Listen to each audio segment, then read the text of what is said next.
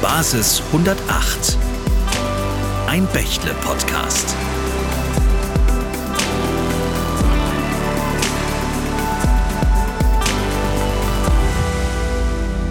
Liebe Zuhörerinnen und Zuhörer, herzlich willkommen zum Bächle Podcast Basis 108. Ich bin Jennifer Sarah Boone und freue mich, in dieser Folge einen ganz besonderen Gast begrüßen zu dürfen. Dr. Eike Wenzel, einen der renommiertesten Zukunftsforscher Deutschlands und Gründer des Instituts für Trend- und Zukunftsforschung ITZ in Heidelberg. Wir sprechen mit ihm darüber, wie sich die Welt in den nächsten Jahren und Jahrzehnten verändern wird und welche Auswirkungen dies auf unsere Gesellschaft, Wirtschaft und Umwelt haben wird. Ja, wir sind sehr gespannt auf seine Einschätzungen und freuen uns auf ein inspirierendes Gespräch. Herzlich willkommen, Herr Dr. Wenzel, und vielen Dank, dass Sie sich die Zeit für uns nehmen. Danke für die Einladung. Dr. Wenzel, wie kommt man denn darauf, Zukunftsforscher zu werden und wie kann ich mir denn den Alltag eines Zukunftsforschers vorstellen? Den Alltag sehen Sie hier ein bisschen, wie man darauf kommt. Wenn man sich für Dinge interessiert, die mit Geschichte zu tun haben, die mit Gegenwart zu tun haben. Ich habe mal irgendwann vor langer Zeit eine Doktorarbeit geschrieben zur Darstellung von Geschichte in Filmen und habe dann irgendwann eine Produktion gemacht, glaube ich, in den 2000er Jahren äh, zur Gegenwart im Tatort in einer Krimiserie, ein Buch geschrieben. Und dann war irgendwann naheliegend, dass man auch äh, in die Zukunft guckt. Grundsätzlich ist wichtig, dass man sich für kulturelle Wandlungsprozesse interessiert, aber auch ökonomische. Und wenn man beides verbinden will, dann macht man das als Journalist, man macht das an den Hochschulen. Oder man arbeitet in der Trendforschung, die es ja in Deutschland noch nicht so lange gibt, eigentlich erst seit den 90er Jahren. Äh, vorher gab es ein paar Figuren in, in den USA, Face Popcorn, die bekannt waren und die Bücher schrieben zum Thema Zukunft. Aber eigentlich galt bislang immer das man Zukunft ja nicht erforschen kann. Man kann ja auch nicht in die Zukunft gucken. Kaffeesatzleserei hilft nicht. Und was wir machen, ist, wir arbeiten mit Megatrends, also die großen Veränderungen der nächsten 30 bis 50 Jahre. Und so bin ich dazu gekommen. Also im, ja, Spaß dabei an der Debatte über Zukunft, Gegenwart und Vergangenheit und äh, ein Bedürfnis, aber auch Unternehmen zu helfen, Zukunft planbar zu machen. Das ist so ein bisschen unser Slogan, den wir hier fürs ITZ haben. 2011 haben Sie ja das Institut für Trend- und Zukunftsforschung gegründet. Was macht denn das ITZ genau? Wir forschen tatsächlich vor allen Dingen an Megatrends, wir haben für uns da auch als Institut die 15 Megatrends ausgearbeitet. Die unterscheiden sich jetzt von denen anderer Zukunftsforscher auch nur graduell. Also man weiß, dass es in den nächsten Jahren vor allen Dingen auch um das Thema Klimawandel geht, um erneuerbare Energien, um Digitalisierung gesellschaftlichen Wandel insofern auch, dass wir alle als Gesellschaft älter werden, uns dabei aber, wenn es gut geht, jünger fühlen. Also 15 Megatrends sind die Ausgangsposition für alles. Und dann haben wir äh, natürlich noch Technologietrends, die immer ganz wichtig sind. Also Digitalisierung ist ja sozusagen ein großer Technologietrend. Äh, wir gucken also ganz stark nach Technologietrends, die haben eine Halbwertszeit von 10 bis 20 Jahren, gucken nach Gesellschaftstrends. Also wie, wie kommt das, dass wir Ungleichheit erleben? Weswegen lieben Leute plötzlich Regionalität so, so sehr? zumindest in den letzten fünf, sechs Jahren, äh, bis runter zu Konsumtrends, wo wir wirklich gucken nach den schnell drehenden äh, Veränderungsprozessen im Konsum, aber auch in den Lebensstilen. Und auch da machen wir Studien. Das ist im Grunde so unsere Trendmatrix, äh, mit der wir arbeiten. Wenn Leute uns fragen, hilf uns doch mal bei Produkttrends. Also wie sieht mein Joghurtdeckelchen äh, im nächsten Jahr aus, gelb oder grün?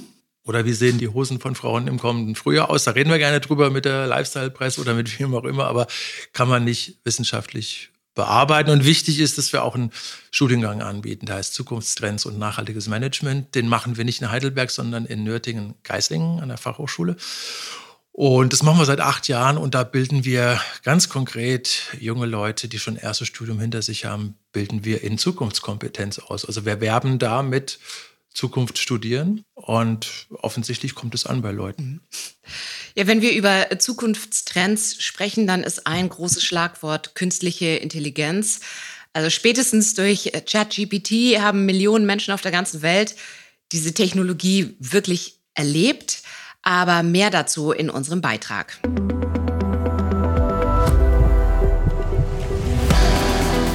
Die Bilanz von Chatprogrammen auf Basis künstlicher Intelligenz war bisher mau. Doch mit JetGPT des US-Startups OpenAI verhält es sich anders. Seit dem 30. November ist es zugänglich und überrascht mit Texten und Dialogen, die vom Menschen sein könnten.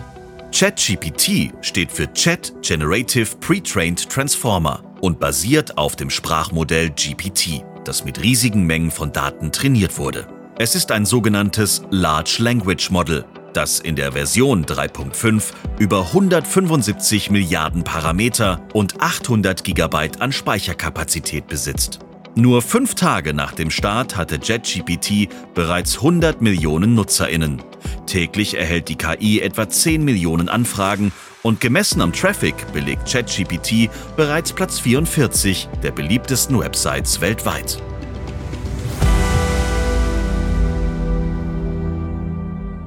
Haben Sie diesen Trend vorausgesehen? Nein, äh, weil wir keine Trends voraussehen und weil wir keine Kaffeesatzleserei betreiben. Wir haben, Sie sehen auch hier im Institut keine Glaskugel. Äh, wir haben 2015 festgestellt, dass künstliche Intelligenz da wieder mal so einen Hype hatte. Und dann werden wir auch immer gefragt als Trendforscher, das ist auch in Ordnung, ist das jetzt ein Hype oder ist das ein substanzieller Trend? Also wird dadurch eine Veränderung wirklich angestoßen? Und da konnte man 2015 sagen, da passiert im Moment in einigen Branchen sehr viel. Also im Bereich Gesundheit kann man künstliche Intelligenz nutzen, um über Bilderkennung äh, sehr zuverlässig zu arbeiten. Und das waren Entwicklungen 2015 und äh, dann flachte das wieder ab und das war bei der künstlichen Intelligenz immer so dass es da den Hype gab und dann gab es den KI-Winter. Und das haben wir im Grunde, diese Technologie oder was, die verschiedenen Technologien, die sich dahinter ja eigentlich verbergen, das kennen wir seit 1950, 1956. Und insofern sind wir da immer auch ein bisschen, das äh, muss man ganz deutlich sagen, auch ein bisschen zurückhaltend gewesen, weil wir die Hypes nicht mitmachen wollten und weil wir wussten, dass künstliche Intelligenz aber auch zum Teil dann äh, schon Bestandteil der alltäglichen Arbeit ist. Also wenn ich über Wartemanagementprozesse bei Druckern oder sowas rede, da sind solche Themen wie künstliche Intelligenz äh, mittlerweile schon selbstverständlich und die kommen auch immer stärker, dringen die ein. Und das, was dann über ChatGPT passiert ist, muss man ja wirklich sagen, das war nicht abzusehen. Ja, ich meine, der kometenhafte Aufstieg von ChatGPT stößt ja nicht nur auf Begeisterung, es gibt Rufe nach äh, Regulierung, die immer lauter werden. Einzelne Nationen haben den Zugang zur Seite bereits gesperrt. Mhm. Gleichzeitig kündigen aber diverse Unternehmen die Entwicklung weiterer KI-Lösungen in ähnlicher Manier an. Was kommt denn da noch auf uns zu? Also wir reden ja darüber, oder wir hatten ja so ein paar Presseauftritte auch von ehemaligen Google-Mitarbeitern, die sagten, äh, wir sind kurz davor, dass wir Maschinenlernen erzeugen können und künstliche Intelligenz erzeugen können, wo wir den Eindruck haben, dass es fast menschliches Denken widerspiegelt. Darüber denken wir nach, das macht Menschen Angst, nicht erst seit den 50er Jahren, sondern im Grunde seit es die Moderne gibt, hat man Angst vor dem Golem, dem Maschinenmenschen. Und damit hat es alles begonnen. Und also wir glauben, dass wenn wir wirklich über generalisierte Intelligenz reden. Das soll das ja dann irgendwann werden, also die quasi menschlich funktioniert.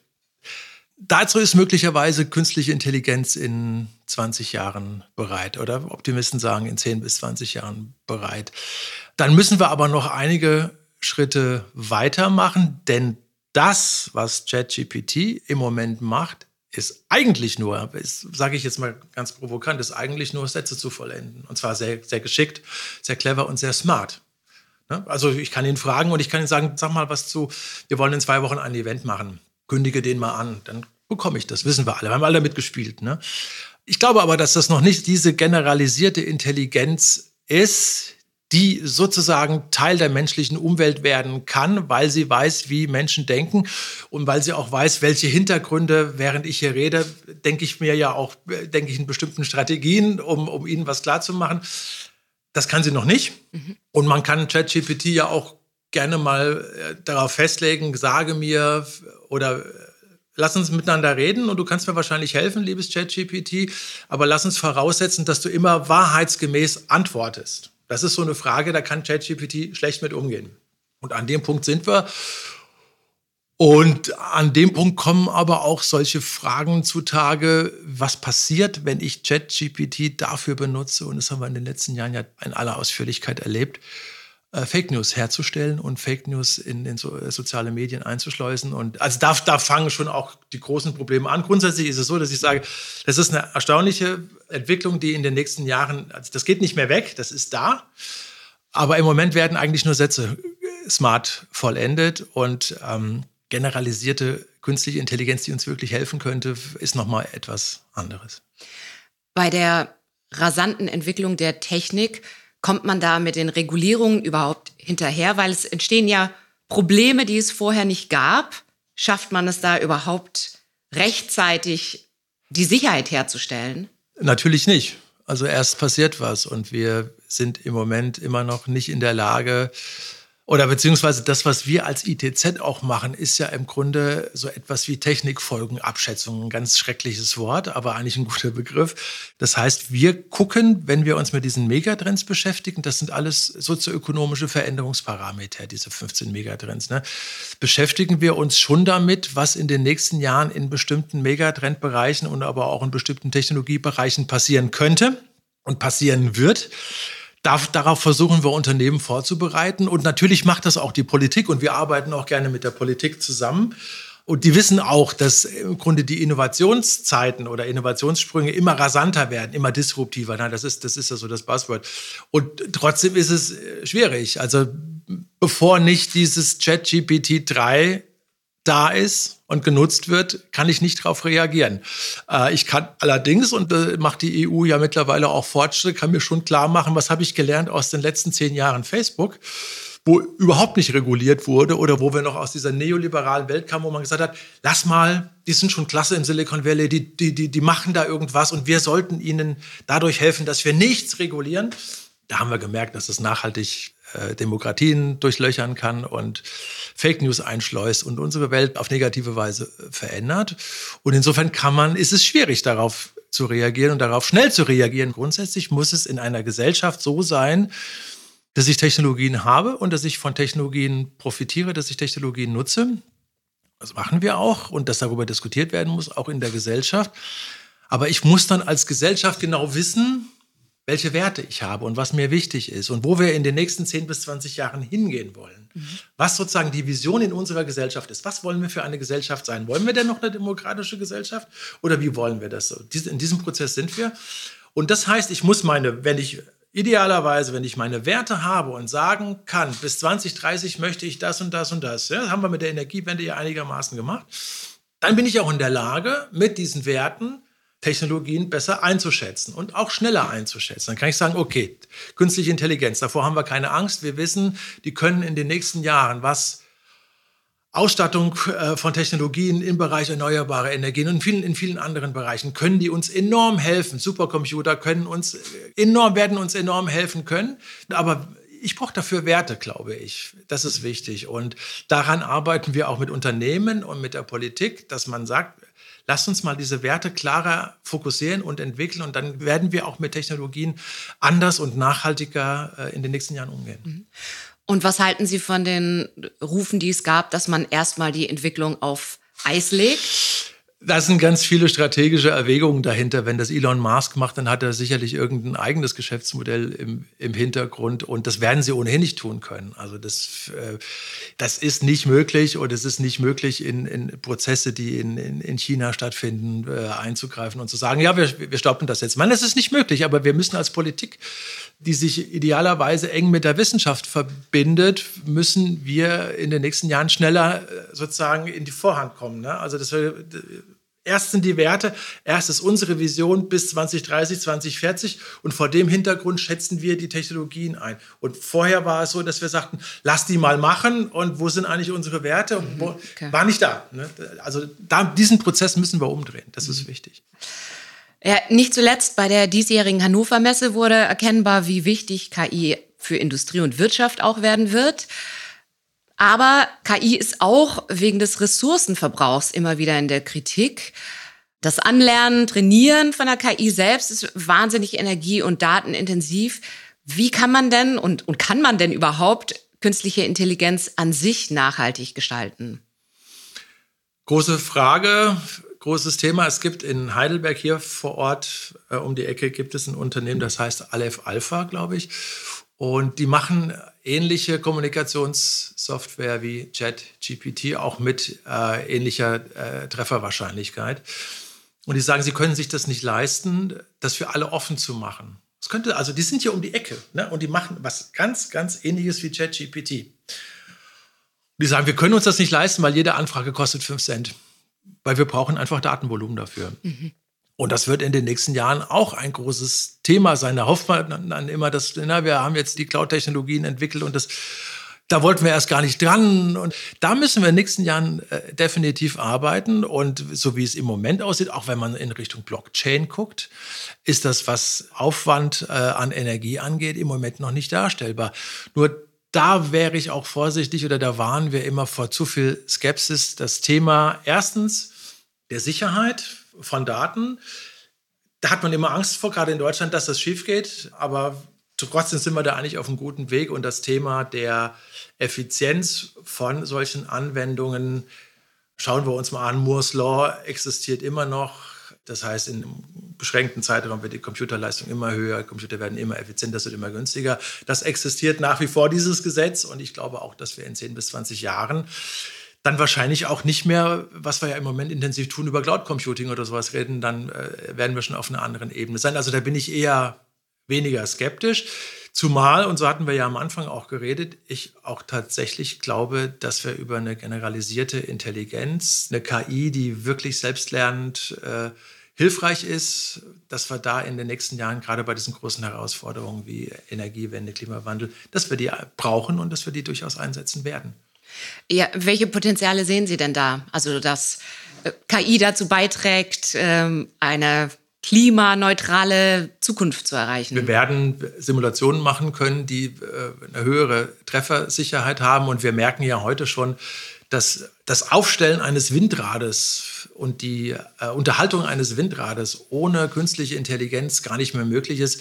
Es ist bei diesen Technologien dann auch so, wenn das funktioniert und wenn die Prozesse gut sind und wenn eine Technologie etabliert ist irgendwann, dass wir die, wenn wir uns nicht wissenschaftlich damit beschäftigen, dass wir diese Technologien einfach anwenden, dass wir sie nutzen und dass sie uns weiterhelfen. Und davon können wir bei dem Thema künstliche Intelligenz in den nächsten 10 bis 15 Jahren, das, das wird genauso sein. Also wir haben jetzt den Megatrend Digitalisierung und mit dem beschäftigen wir uns schon lange, aber bei diesem Megatrend Digitalisierung hat es auch ganz viele unterschiedliche Stufen gegeben und also sagen wir mal so, Digitalisierung 2.0 war schon die Ära von Social Media. Äh, und dann war so die Frage, was, was kommt jetzt? Und dann haben wir sehr viel über Krypto und Blockchain geredet. Äh, Anwendungen, die, die nicht aus der Welt sind, äh, die, die wir in den nächsten Jahren auch weiter auf den Schreibtisch bekommen werden. Aber ich glaube tatsächlich, dass das Thema KI dann sozusagen die Digitalisierung 3.0 ist. Und äh, mit der werden wir uns jetzt im Moment vor allen Dingen beschäftigen.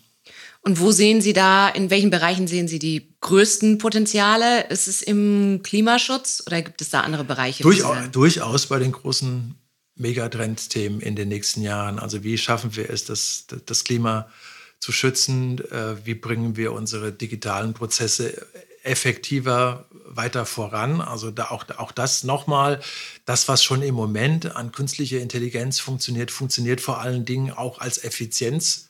Maßnahme, als Beschleuniger, als Booster.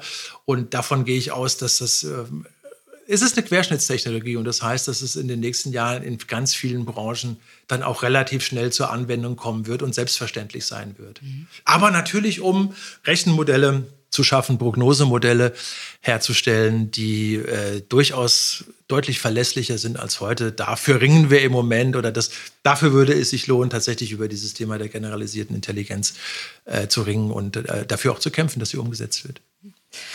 Dr. Wenzel, in Ihrem Buch Das neue grüne Zeitalter beschäftigen Sie sich ebenfalls mit einem Megatrend unserer Zeit. Sie haben es vorhin schon gesagt, Nachhaltigkeit.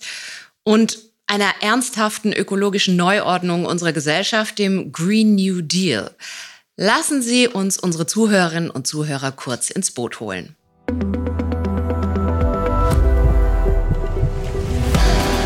Der Green New Deal und die ernsthafte ökologische Neuordnung unserer Gesellschaft haben in den vergangenen Jahren eine beachtliche politische Karriere hingelegt. Angesichts von Klimakatastrophen und Artensterben geht es schließlich auch um nichts weniger als den Erhalt unserer Lebensgrundlage. Vielen ist jedoch nicht bewusst, welch gravierende Änderungen infolge einer klimakompatiblen Neugestaltung unserer Welt auf uns zukommen werden. Der Zukunftsforscher Eike Wenzel erläutert anhand der zehn wichtigsten Themenfelder, wie etwa Mobilität, Landwirtschaft und Information, was der Green New Deal und seine Konzepte konkret für uns, unsere Gesellschaft und Wirtschaft bedeuten. Er zeigt, warum ein grundlegender ökologischer Wandel nicht nur eine Herausforderung, sondern zugleich eine historische Chance darstellt. Und nur wenn wir diese auch ergreifen, werden wir im neuen grünen Zeitalter bestehen.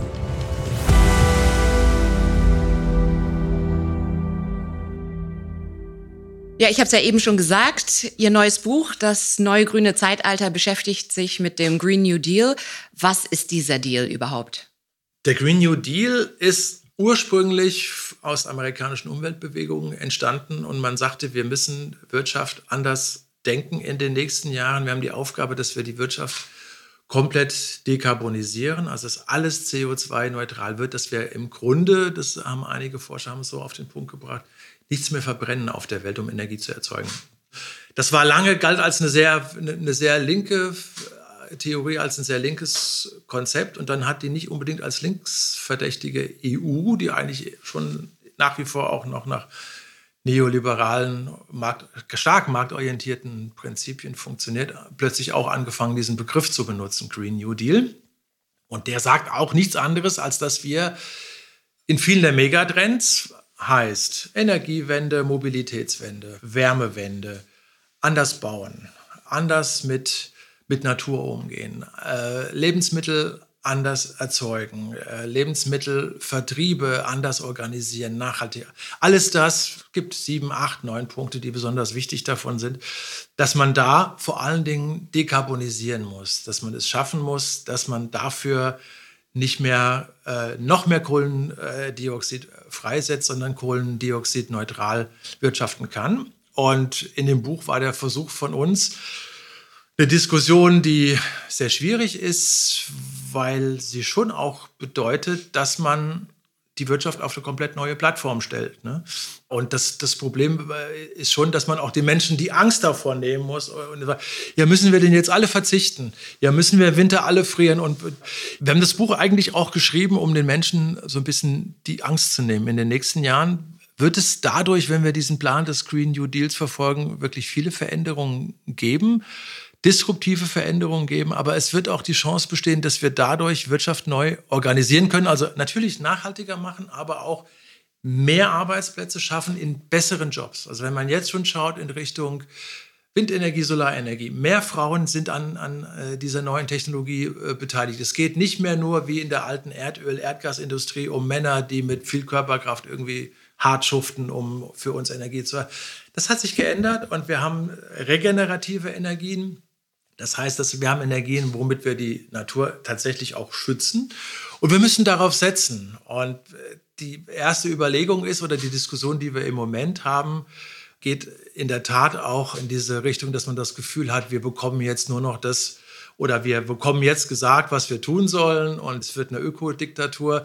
Genau davor wollten wir so ein bisschen die Angst nehmen und den Leuten sagen, wir werden in den nächsten Jahren auch dann nicht weiter vorankommen, wenn wir sowas wie die Individualisierung der Schuld betreiben, wenn wir dem Verbraucher sagen, ja, wenn ihr hier die Natur vor die Hunde gehen lässt, dann hört, hört doch mal auf damit. Dann fahrt weniger Auto, dann, dann schützt die Natur. Darum kann es nicht gehen. Es kann meines Erachtens nicht um die Individualisierung von Schuld gehen. Also die Verbraucher sollen die Welt verändern, dadurch, dass sie das Richtige konsumieren. Das haben wir ja vor zehn Jahren auch schon mal gesagt, es funktioniert nicht. Wir müssen ganz klar äh, uns vor Augen führen, wir brauchen einen Wandel bei dem, wie unsere Industrie produziert. Und wir haben die Chance über diesen Green New Deal, weil da wahnsinnig viel Geld freigemacht wird. Biden hat zwei Billionen US-Dollar dafür sozusagen bereitgestellt.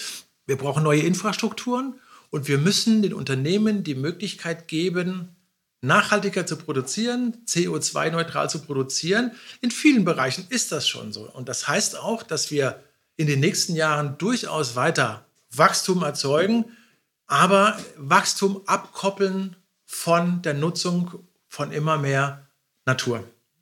Das hört sich ganz kurz, das hört sich ein bisschen an wie die Quadratur des Kreises. Wachstum erzeugen, aber dafür weniger Naturverbrauch, weniger Energieverbrauch. Guckt man in bestimmte Bereiche, zum Beispiel die Stromproduktion in der EU, stellt man fest, das funktioniert schon. Bei uns in Europa funktioniert das schon. Schaut man in einige Bereiche in der Landwirtschaft nach Holland zum Beispiel, Niederlande, funktioniert das schon. Die sind weiter produktiv, werden aber effizienter und benutzen für ihre Wachstumsproduktion immer weniger Rohstoffe. So, das ist im Grunde, da können wir den Podcast eigentlich ganz kurz machen und ihn jetzt abschließen. Das müssen wir alle machen, da müssen wir alle hin und äh, das kommt jetzt äh, beim Endverbraucher so an, als wäre das unglaublich schwierig und als ginge das auch gar nicht, aber das ist nicht so und deswegen haben wir das geschrieben, um auch Leute, die starke Zweifel an so etwas haben, an dieser Wende, um die auch möglicherweise beraten zu können, mit einzubeziehen und um ihnen klarzumachen, es ist möglich. Wir haben einen Fahrplan bis 2030 und bis 2040. Es gibt äh, die Fahrpläne zumindest für Europa und die USA. Und das müssen wir jetzt einfach machen. So, das kann man durchziehen und das sollten wir tun. Und welche Rolle spielt die Digitalisierung dabei? Digitalisierung spielt eine ganz zentrale Rolle. Also wir haben eben über künstliche Intelligenz gesprochen, die spielt da auch eine wichtige Rolle. Digitalisierung ist noch ein bisschen breiterer Begriff, äh, hat äh, damit zu tun, dass wir noch stärker äh, mit, mit noch mehr, auf Basis von noch mehr Daten noch effizienter produzieren, Energie produzieren können und so weiter und so fort. Und ja, Digitalisierung ist einer von 15 Megatrends des ITZ und Energiewende ist einer von 15. Und ohne Digitalisierung ist aber die Umsetzung der Energiewende schlicht nicht vorstellbar. Insofern sind es zwei auch ganz wichtige Megatrends, die in den nächsten Jahren entscheidend wichtig sein werden. Ja. Der Untertitel Ihres Buchs lautet, wie der Green New Deal unsere Art zu leben radikal verändern wird. Ich weiß, Sie schauen nicht gerne in die Glaskugel, trotzdem würde ich gerne wissen, wie, wie sähe denn die Welt in 10, in 20, in 50 Jahren aus, wenn uns tatsächlich die Transformation unseres Lebensstils gelingen würde? Ja, wie die Welt in 50 bis 60, äh, sagen wir mal in, in, in 30 bis 40 Jahren aussehen wird, wenn wir diesen Green New Deal umsetzen. Das heißt auch, dass wir Landwirtschaft auf weniger Fläche zum Beispiel äh, produzieren, dass wir Nahrungsmittel äh, über so etwas wie Vertical Farming, also dafür nicht noch mehr Land brauchen, sondern das tatsächlich in alten äh, Firmengebäuden tun können, mit aber äußerst moderner Technologie, mit künstlicher Intelligenz und so weiter und so fort. Wenn wir das hinkriegen und nochmal dafür gibt es einen Fahrplan und dieser Fahrplan ist realistisch. Wenn wir das hinkriegen, kann ich mir sehr gut vorstellen, dass wir erstens weniger arbeiten werden, kürzer arbeiten werden, dass wir zweitens uns definitiv gesünder ernähren werden, dass sowas wie ich beziehe meine Produkte aus regionalen Quellen, das, was wir alle wollen. Ne? Umfragen sagen das alle, wir möchten das gerne. Und dass wir die Aussicht haben, durchaus, dass sich unsere Lebensqualität dadurch verbessern wird. Aber dafür müssen wir jetzt tatsächlich auf diesen Berg steigen und müssen, müssen das tun. Sie meinten, dass es vielen Menschen Angst macht. Ich würde fast denken, es sollte den Menschen mehr Angst machen, wenn es uns nicht gelingt. Wie sieht denn das Leben in 30 bis 40 Jahren aus, wenn wir einfach weitermachen wie bisher? Das ist, also die Frage ist immer, die stellen wir auch unseren Studenten, wenn wir die zum ersten Mal sehen, willst du Veränderung bei Design oder bei Desaster? So, bei Design haben wir jetzt kurz drüber gesprochen. Bei Desaster hieße, und da sind wir in der Politik teilweise auf dem Weg dahin, dass man einfach sagt, ja, wir gucken mal, machen mal so weiter. Und die Klimaforscher haben schon vor 20 Jahren gesagt, wir müssen ganz klar schauen, dass wir CO2 reduzieren aus der Atmosphäre bekommen. Und das ist unser Zielpunkt. Und darauf müssen wir den, den wirtschaftlichen Umbruch in den nächsten Jahren aufbauen. Der andere Weg ist, ja, es bleibt, es bleibt alles beim Alten und wir stellen uns auf eine Desasterökonomie ein. Das heißt, immer mehr Naturkatastrophen, Leben wird immer stärker eingeschränkt. Also ich, ich brauche dieses Horrorszenario, glaube ich, gar nicht jetzt weiter auszumalen. Das kennen wir alle. Flüchtlingsbewegungen, weil es in großen Teilen Afrikas nicht mehr möglich sein wird, äh, zu überleben und so weiter und so weiter. Vor dieser Entscheidung stehen wir und ich bin immer ein Freund davon zu sagen, lasst uns bitte bei Design an der Welt arbeiten und äh, vorankommen und nicht bei Desaster. Aber das, was im Moment große Teile der konservativen deutschen Politik im Moment macht, ist, dass sie sagt, lasst euch nicht beunruhigen, für die nächsten 20 Jahre sehen wir den Weltuntergang nicht und lasst uns aber jetzt eine Politik bei Desaster machen und wir gucken mal, wann uns alles um die Ohren fliegt. Menschen haben sich im Grunde eigentlich äh, nie so verhalten. Und natürlich ist dann jetzt, tauchen dann diese moralischen Fragen auf, können wir das unseren Kindern antun? Nein, das können wir eigentlich nicht. Deswegen glaube ich, werden wir in den nächsten Monaten und Jahren da noch eine intensive Diskussion bekommen, weil es ist möglich, diese große Transformation zu bewirken. Und ganz kurz noch Green Deal. Es gab ja mal einen New Deal in den USA in den 30er Jahren von Roosevelt in Gang gesetzt. Der merkte, nach der großen Depression 1928, 1929 war es so, dass man merkte, wir haben die Bedrohung des Faschismus. Wir haben erste ökologische Probleme und wir merken, dass in den USA wir aus einer ganz, ganz schwachen äh, wirtschaftlichen Situation rauskommen. Und Roosevelt hat in einer berühmten Rede gesagt zum New Deal, Lasst uns irgendetwas versuchen. Roosevelt war krank und fuhr im Rollstuhl, aber er hat von sich aus eine unglaubliche Energie gehabt und gesagt, lasst uns wenigstens irgendetwas machen. Lasst es uns versuchen. Und sie haben damals versucht und der Staat hat unheimlich viel Geld investiert, genauso wie es Biden jetzt auch macht. Lasst uns irgendetwas tun. Und er hat ganz früh angefangen, neue Jobs zu schaffen, gegen die Versteppung in den USA, erste ökologische Themen vorzugehen, viele, viele Bäume zu pflanzen, aber auch es Unternehmen zu ermöglichen, durch finanzielle Spritzen, die vom Staat kamen, Leuten, dass, dass Leute Technologie kaufen können, dass sie sich Häuser kaufen können, dass sie sich einen Toaster kaufen können, dass sie Auto fahren können. Das hat damals alles angefangen. Das hat Ende oder Anfang der 30er Jahre im New Deal angefangen. Und genau das sollten wir heute eigentlich tun. Und da war meine Intention in dem Buch, das auch so, so ein bisschen so ein Aufbruchsgeist dafür zu erzeugen. Lasst uns das machen. Ergebnis im Moment ist hierzulande in Deutschland oh, Veränderung, boah, mm, und so weiter und so fort. Und das ist das, was äh, einen so ein bisschen äh, zur Verzweiflung bringt. Wie können wir uns denn auf die Zukunft vorbereiten, beziehungsweise welche Fähigkeiten müssen wir uns aneignen?